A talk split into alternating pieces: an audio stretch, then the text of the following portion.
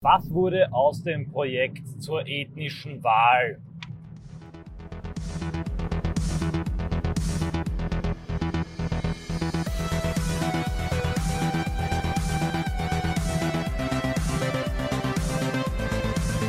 Servus Leute, liebe Grüße aus Österreich. Ich fahre gerade spät nachts von einer Reise, der letzten Reise, dem letzten Vortrag in diesem November 2023, in dem ich die Autoanalyse aufnehme, heimzu, zurück.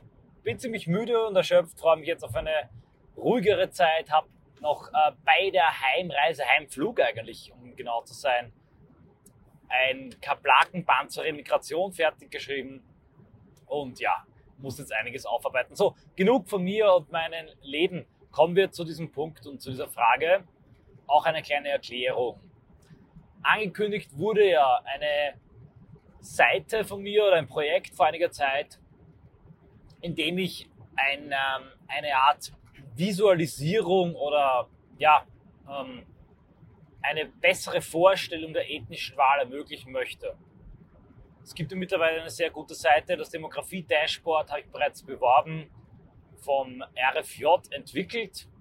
Also eine Seite, auf der man sehen kann, wie sich die Demografie in Österreich, Deutschland, Schweiz weiterentwickelt, wann man zur Minderheit im eigenen Land geworden ist, aber auch, wie sich diese Entwicklung aufhalten könnte durch eine Remigrationspolitik.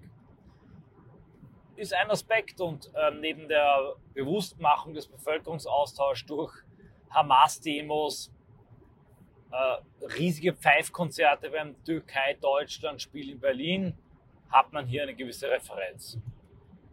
Ein zweites wichtiges Thema ist die gefährlichste Auswirkung des Bevölkerungsaustauschs. Multikulti und Vielfalt schadet auf zahlreichen Ebenen. Es hemmt die Innovationsfähigkeit, es erhöht die Korruption, es verringert das gegenseitige Vertrauen, es erhöht die Kriminalität, die Bürgerkriegsgefahr. Es führt durch die Art von Migration bei uns auch zu extremen finanziellen Kosten, über 130 Millionen Euro täglich in der BRD für Ausländer und Flüchtlinge, die ausgegeben werden. Ganz zu schweigen von den zwei Frauen, die jeden Tag in Deutschland Opfer einer Gruppen- und Überfallsvergewaltigung werden.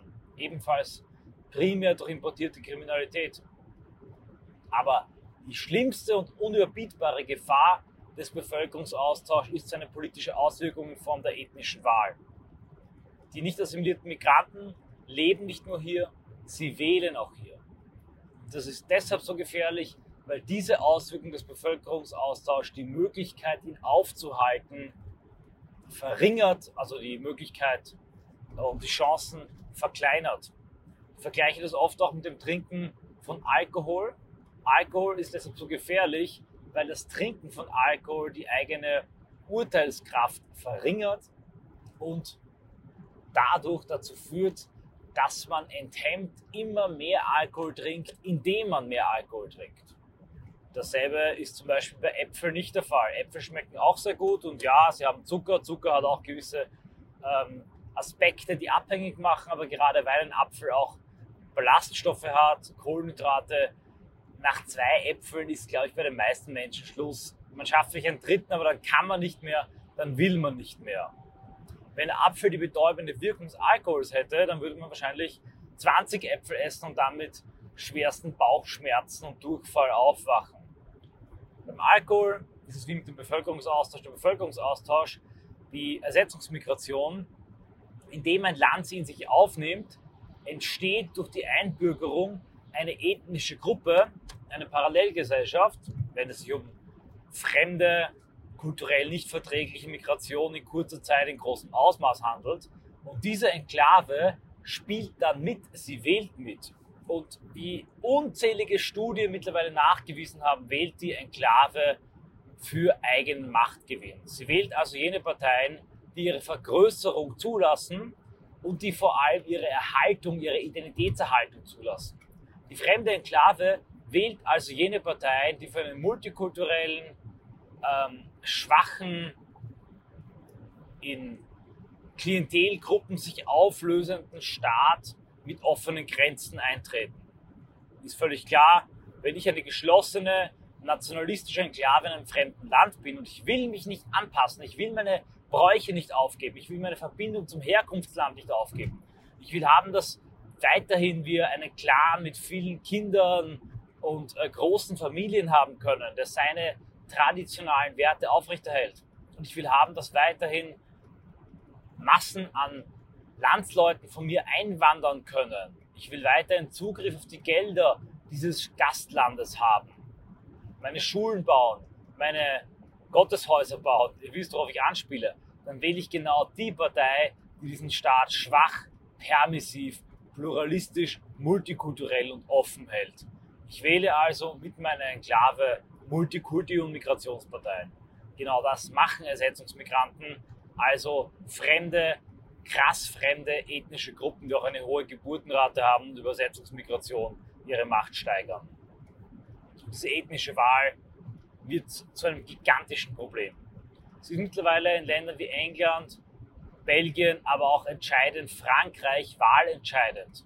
Macron hat Israel nicht deswegen nicht ähm, stark unterstützt, weil er der Ansicht ist, dass er als Präsident Frankreichs primär hinter Frankreich stehen soll, sondern vor allem deshalb, weil er Angst hatte, die muslimischen Wählerstimmen zu verlieren. Das ist die Macht der ethnischen Wahl in Frankreich. In Frankreich sind Muslime bereits so zahlreich als Vote musulman, dass das Rassemblement National, die Partei, die von Muslimen nie gewählt wird, ganz egal, ob eine Le Pen gegen einen Hollande steht oder einen Macron steht, die Moslems wählen immer nicht Le Pen, weil sie genau wissen, dass das Rassemblement die Partei ist, die am ehesten eine Islamisierung als ihren Machtgewinn aufhalten würde. Was bedeutet das? Das bedeutet, dass von den übrig bleibenden potenziellen Wählern für das Rassemblement, also den nicht-muslimischen Franzosen, 60 Prozent Le Pen und das Rassemblement, respektive Semur, je nachdem, wer den zweiten Wahlgang kommt, wählen müssen. Ich wiederhole, die Muslime sind so stark und wählen das Block einheitlich die nicht patriotische und nicht islamkritische Kraft, sodass die patriotische islamisierungskritische Kraft 60 Prozent der verbleibenden potenziellen Wähler gewinnen muss. Das ist schwer, das ist hart und das bedeutet, dass die ethnische Wahl den Rahmen und die Veränderungschance in Frankreich bereits entscheidend eingeschränkt hat. Und jeden verdammten Tag wächst die Macht der Muslimparteien. Jeden Tag schrumpft die Macht der nativistischen einheimischen Parteien, weil jeden Tag Einheimische wegsterben und ersetzt werden durch islamische Ersetzungsgeburten und islamische Ersetzungs- und Kettenmigration, jetzt vielleicht sogar aus dem Gazastreifen. Das ist die Faktenlage. Sie ist aber so gut wie niemandem bewusst. Und ich habe wirklich kein einziges Mal gehört, dass ein Spitzenpolitiker der FPÖ oder der AfD von der ethnischen Wahl gesprochen hat. Ja, verklausuliert spricht man vom Eingebürgerungsbooster und kritisiert, dass dann die ähm, Sozialdemokratie sich Migranten ins Land holt. Es gibt sogar CDU-Politiker, die das ansprechen, aber der Begriff ethnische Wahl als solche, der ist ganz entscheidend, weil er klar ausdrückt die ethnische Untergrabung unserer Demokratie den haben die wenigsten angesprochen. Warum? Weil sie Angst vor den klaren und harten Begriffen und ihren Implikationen haben. Implikation bedeutet, Demografie zerstört unsere Demokratie und bald kann diese Wahl vielleicht illegitim sein, weil sie durch ethnische Enklaven und ähm, deren biologische Strategie verfälscht und manipuliert wird. Die Idee der Demokratie ist nämlich eine freie Meinungsbildung im allgemeinen, freien, gleichen, geheimen Wahlrecht. Und sie ist nicht die Investition in ähm, Großfamilien, der Import von Wählern, die dann vollkommen unideologisch und zum Teil sogar gegen ihre sozioökonomische Klasseninteressen und Fraktionslinien als ethnischer Block geschlossen abstimmen. Das ist der Tod der Demokratie. Die Demografie frisst die Demokratie. So, Problemstellung. Nun zur Antwort mein Gedanke war eine Kampagne der Bewusstmachung durch eine Seite ethnischewahl.de, die Domain habe ich schon, auf der man sieht bei jeder Wahl, wie die Wahl ausgegangen wäre, wenn nur die einheimischen Deutschen abgestimmt hätten. Und dann eventuell auch noch einmal, wie die Wahl ausgegangen wäre, wenn nur die einheimischen deutschen und europäische Migranten inklusive russlanddeutsche Spätaussiedler, Polen etc. abgestimmt hätten.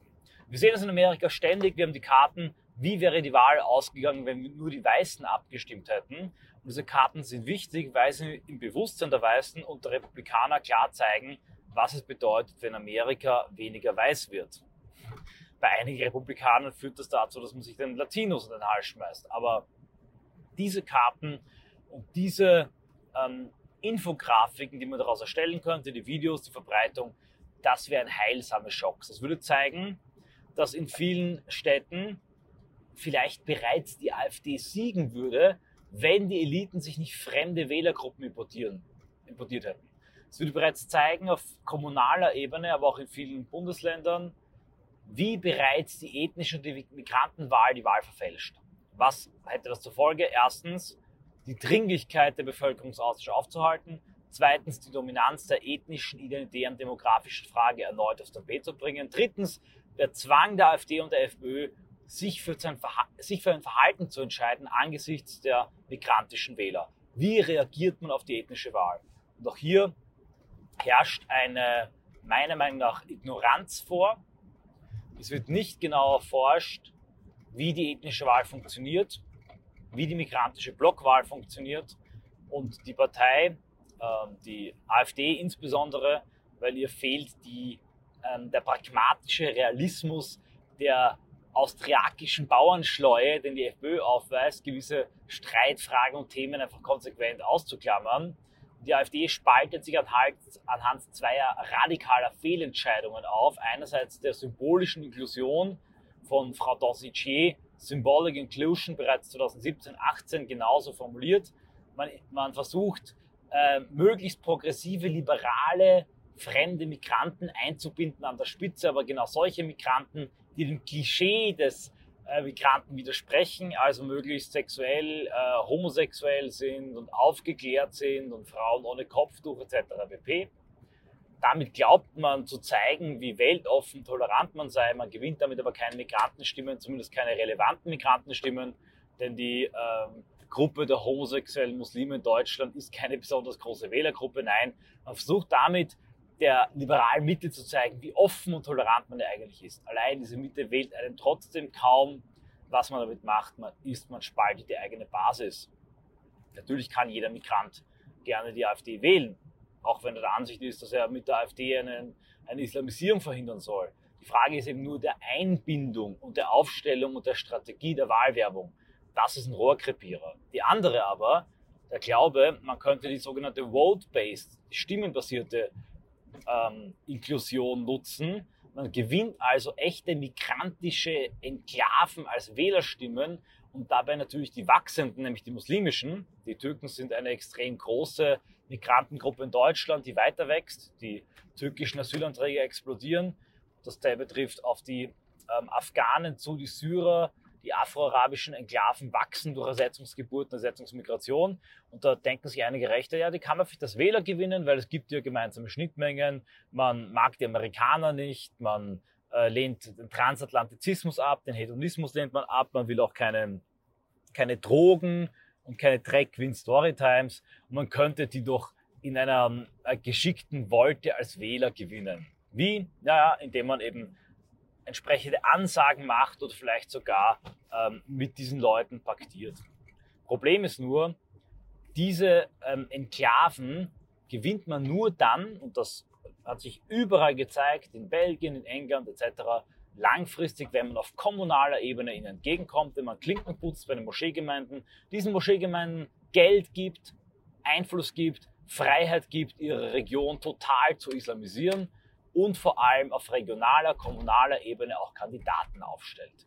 Denn die Migranten wissen ganz genau, Blut ist dicker als Wasser und ob die Partei jetzt SPD heißt, CDU heißt, Grüne heißt, ist ihnen vollkommen egal. Sie vertrauen dieser Partei auf kommunaler Ebene nur dann, wenn jemand aus ihrem Clan aufgestellt wird. Das sind aber keine äh, Transmuslimer mehr und kein homosexueller, aufgeklärter Säkularmoslem, sondern das ist ein ältester, ein Clanmitglied oder irgendein junger Paladin des Clans, so wie im Film Mafia, kann man sich das vorstellen, der dann äh, zum Rechtswissenschaften studieren auf irgendeine Uni geschickt wurde, aber den, die Cosa Nostra ähm, nach wie vor die arabische Treue vertritt. Dann bekommt man die Stimmen und dann bekommt man en masse die Wählerstimmen. Genauso geht die CDU vor. Äh, sie trinkt Tee mit den grauen Wölfen, die SPD, sie putzt Klinken bei den Moscheegemeinden. Und wenn die AfD ernsthaft glaubt, sie müsse das tun, um die Migrantenstimme zu kriegen, dann wird sie ebenfalls radikal die eigene Basis spalten und ihren Kern als Wähler verlieren. Mich inklusive. Beide Strategien sind für die AfD also nicht geeignet. Aber sich darüber Gedanken zu machen, die Voraussetzung dafür ist, sich überhaupt mal erst der ethnischen Wahl bewusst zu werden. Jetzt komme ich zum Schluss. Warum habe ich das nicht umgesetzt? Aus Zeitgründen, aus Geldgründen.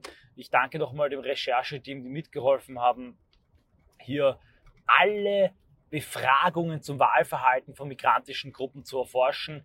Allein diese Befragungen waren alle so unterschiedlich, so divers. Es wurden nicht immer dieselben ethnischen Gruppen befragt. Es waren verschiedene Institute mit verschiedenen Ergebnissen. Die Institute waren zum Teil SPD und CDU nah und die waren unterschiedlich gefärbt. Zugleich sind auch die Wahlergebnisse, die wir erhalten, und die sind ja auch notwendig, um zu sehen, wie Deutsch-Türken konkret gewählt haben, wie Deutsch-Polen konkret gewählt haben, auch unterschiedlich und diffus. Auch hier gibt es ähm, nicht immer die richtigen Erhebungen. Sprich, es, wird, es ist sehr schwierig, hier äh, klare Zahlen zu finden. Man könnte eine Art Metaschule konstruieren, aber für all das fehlt mir und fehlt auch den Helfern dann letztlich die Zeit und auch die Expertise. Man braucht dafür Demoskopen oder man muss demoskopische Institute mit teurem Geld dafür bezahlen, dass sie die Fakten und Daten erheben.